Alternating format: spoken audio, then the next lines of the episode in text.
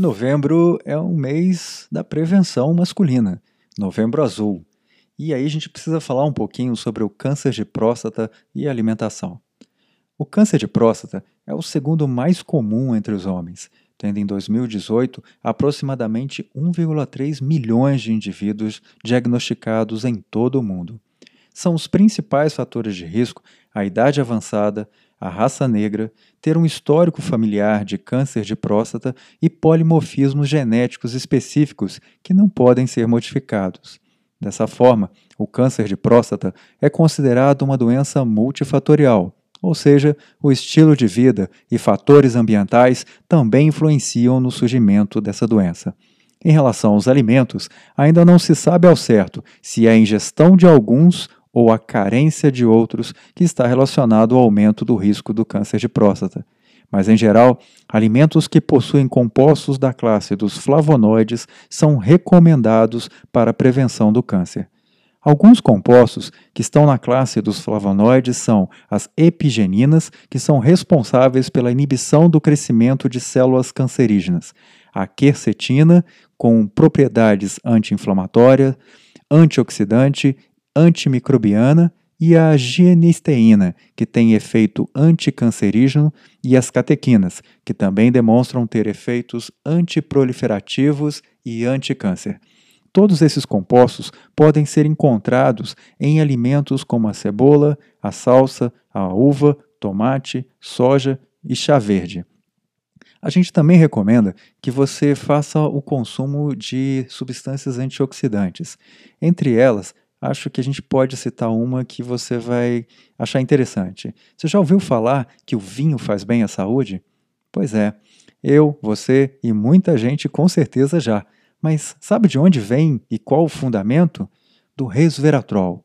O resveratrol é um composto de vários álcoois encontrados em plantas vermelhas, como por exemplo na uva, no cacau e no vinho.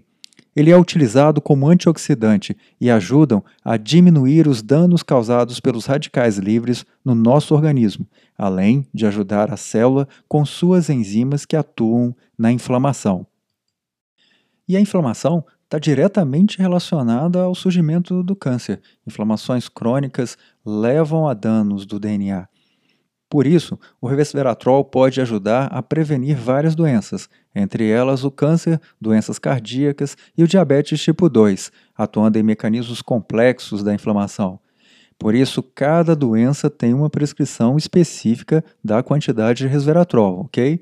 Não vá sair tomando as coisas sem saber. A comprovação dos efeitos do resveratrol no organismo será de grande contribuição para a saúde pública, visto que desde 2018 a cardiopatia é a principal causa de mortalidade no mundo, seguida também pelo câncer. Mas não foi comprovada ainda a eficiência do resveratrol em reduzir lipídios. Não existe um consenso sobre a prescrição de resveratrol na forma crônica, ou seja, você tomando todos os dias. No entanto, ele é consumido de forma corriqueira quando comemos uvas, bagas, amendoins, mas infelizmente, com relação ao álcool, ele diminui o seu efeito no organismo. Quando você consome o resveratrol a partir do vinho, eh, o efeito do resveratrol é menor. Nos alimentos, esses níveis são mais baixos, inferiores a 4 miligramas. Consuma sempre que puder frutas vermelhas. Proteja o seu coração, proteja a sua saúde e mais estudos são necessários para comprovar essa evidência do resveratrol. Mas, mesmo assim, é importante a gente consumir é, para que esse efeito antioxidante possa nos ajudar. Quando a gente fala de compostos bioativos, em sequência a gente tem que pensar também né, nos nutrientes. Nesse sentido, é, a gente precisa falar um pouco do zinco. O zinco é importantíssimo para ajudar na sua saúde. Ele se relaciona principalmente à fertilidade, e a fertilidade se correlaciona a uma boa saúde. O zinco é um mineral que desempenha um papel importante na manutenção da homeostase do organismo. Ele faz parte de cerca de 3 mil proteínas, sendo crucial para o bom funcionamento das células, incluindo as células de diferenciação crescimento e divisão. Entendeu a correlação com o câncer? Além disso, ele está relacionado com o sistema endócrino e com o sistema imune, e na transcrição e replicação de DNA. O zinco possui ação antioxidante, exatamente como o resveratrol, e efeitos protetores contra espécies reativas de oxigênio, o que a gente chama de EROS. Embora seja encontrado na maioria dos tipos de alimento, a Organização Mundial da Saúde estima que um terço da população mundial possua deficiência de zinco.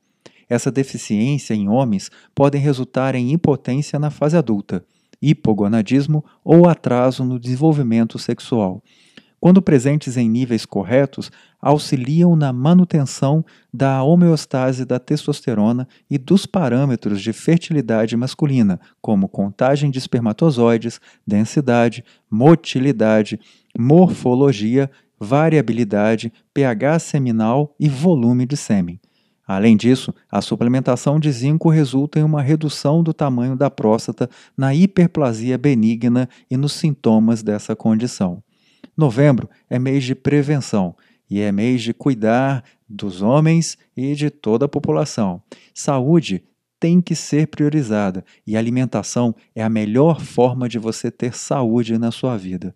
Nesse novembro azul, fique azul, fique feliz. Consuma frutas vermelhas, se alimente adequadamente, fazendo uma boa ingestão de alimentos que são fontes de nutrientes, como, por exemplo, laticínios, ovos, peixes, carnes, cereais, grãos, nozes e leguminosas.